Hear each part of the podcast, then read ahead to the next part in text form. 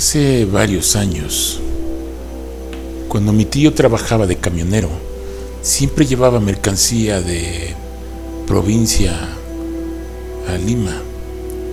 Mi tío lleva varios años trabajando de camionero. Podemos decir que vivió, creció y morirá siendo camionero. La experiencia que adquirió en ese rubro le enseñó a saber dónde estacionarse para descansar un momento y al mismo tiempo a respetar lo desconocido.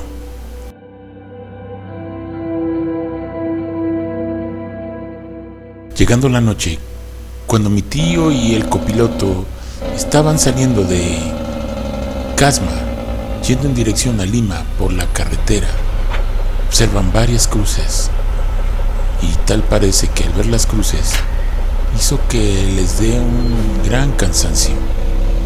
El cansancio que les dio era muy grande que poco a poco estaban quedándose dormidos.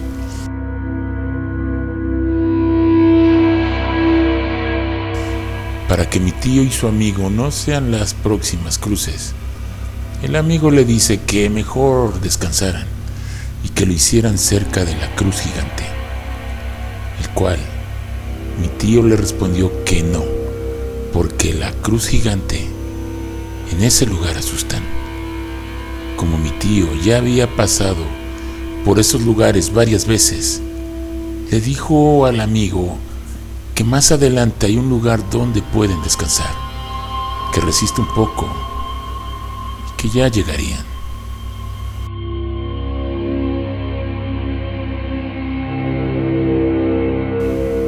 Cuando estaban pasando por la cruz donde espantan, desde lo lejos, observan que un camionero está descansando cerca de la cruz.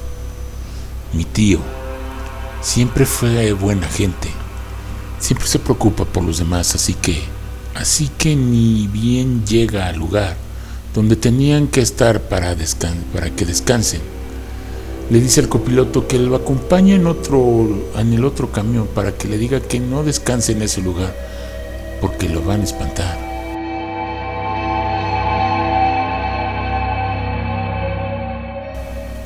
Luego de varios minutos, al fin llegan con el otro camionero.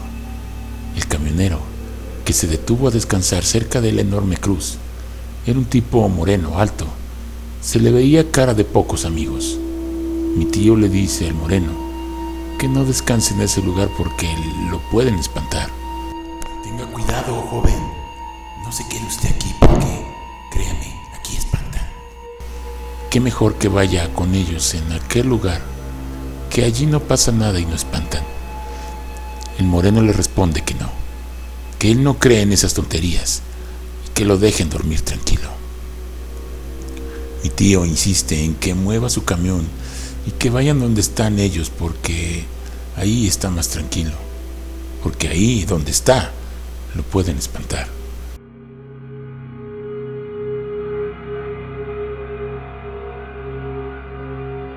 El moreno nuevamente le dice que no.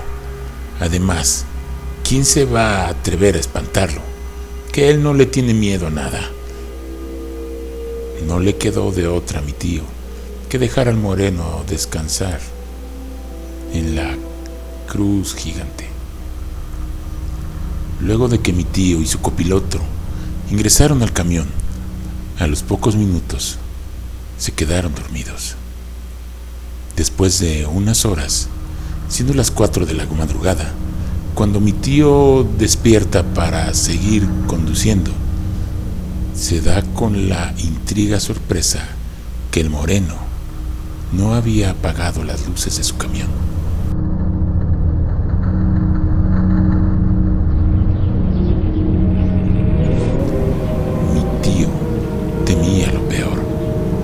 Enseguida despierta al copiloto y le dice que lo acompañe a ver al moreno.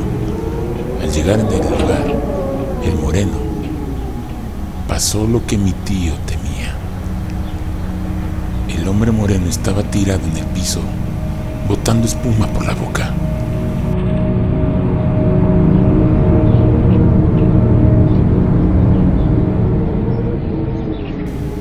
Si mi tío no hubiera llegado en ese momento a ayudarlo, El moreno no la contaba.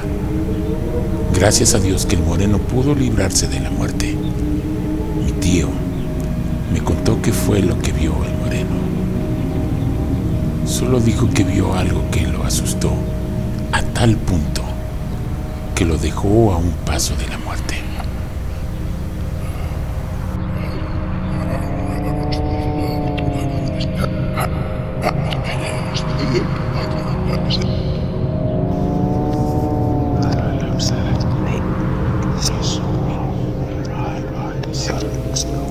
Es por eso, mis queridos radioescuchas, que les hago esta pregunta.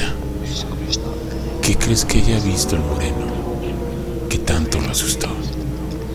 Por mi parte, creo que habrá visto a los muertos que no le dejan dormir por no respetar su descanso. ¿Y ustedes creen que vio algo más terrorífico? Les vuelvo a lanzar otra pregunta. Ustedes han visto muchas cruces en el camino.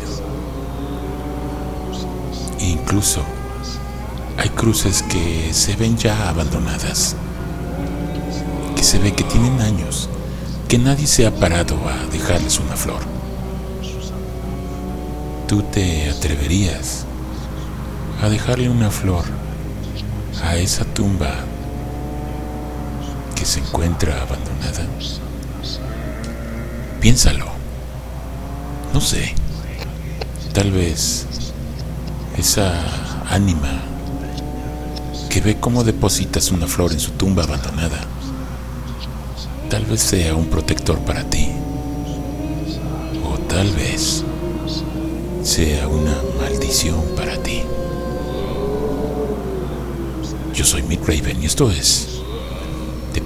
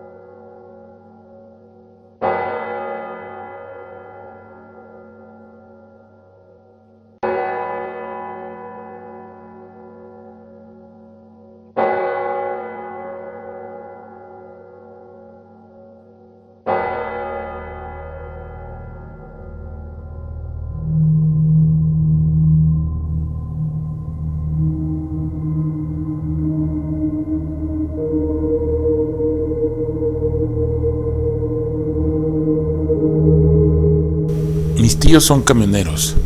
A ellos les mandan llevar la mercancía de un pueblo a otro. En uno de esos días, mi tío y sus amigos tuvieron que llevar a un encargo a altas horas de la noche. Cuando estaban de camino, uno de los amigos se percata que los cerros se repetían a cada rato y a la vez no veían ningún carro pasar.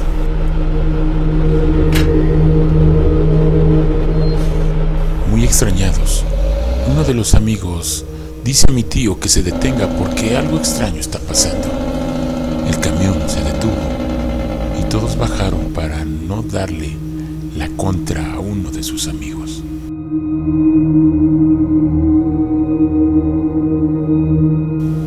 Al bajar el amigo de mi tío empezó a buscar por todo lugar a ver si encontraba algo raro por el sitio, pero no encontró nada. Se subieron al camión y siguieron su camino. Pasaron unos minutos y ahora fue mi tío el que se percató que los cerros y la pista por donde pasaban se repetía, pero no dice nada a sus amigos para no asustarles. Cuando sigue por el camino, su otro amigo le dice a mi tío,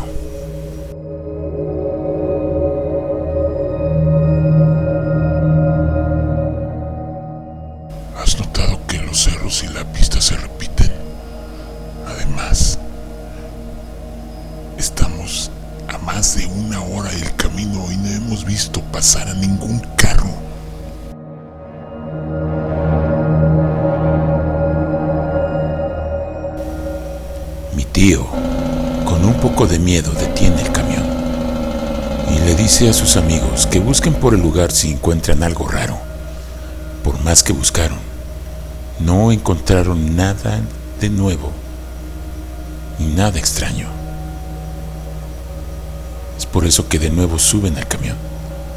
Cuando estaban a punto de arrancar este, uno de los amigos escucha el llanto de un bebé, así que le dice a los demás que guarden silencio.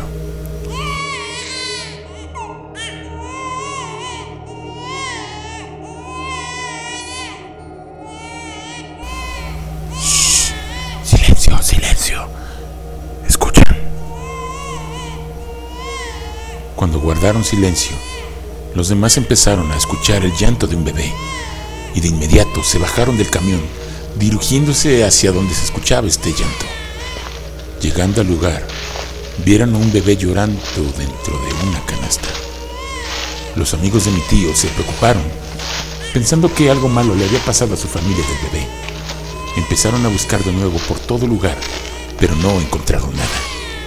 Como no encontraron nada, decidieron llevarse al bebé y dar parte de lo ocurrido en la comisaría.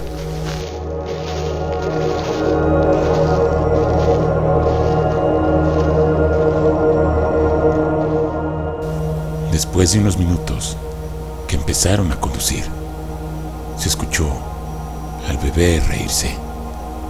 Mi tío y sus amigos pensaron que el bebé ya estaba mejor, hasta que la risa del bebé se escuchaba cada vez más y más fuerte y poco a poco en los cerros se empezó a escuchar la risa de este bebé.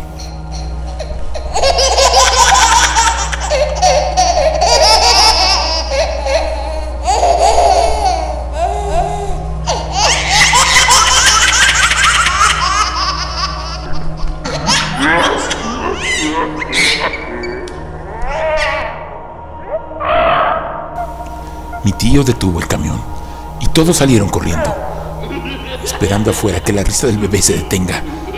Era una tortura escuchar esa risa. Esperaron un buen rato y no se callaba. Seguía, seguía. La risa era más fuerte y más abrumadora. Así que todos agarraron lo que encontraron por el lugar y con miedo y valentía fueron a buscar al camión para sacar al bebé. Cuando estaban al lado de la canasta,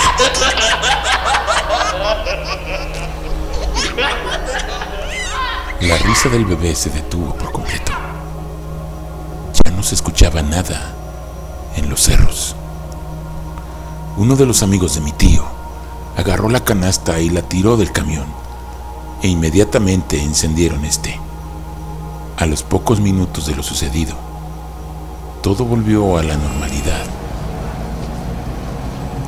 Y fue cuando empezaron a ver, ahora sí, a los carros pasar.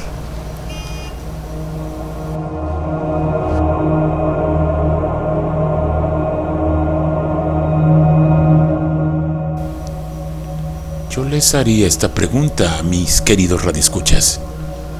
Si ustedes ven que los cerros se repiten y no ven a ningún carro pasar en horas, ¿qué harían?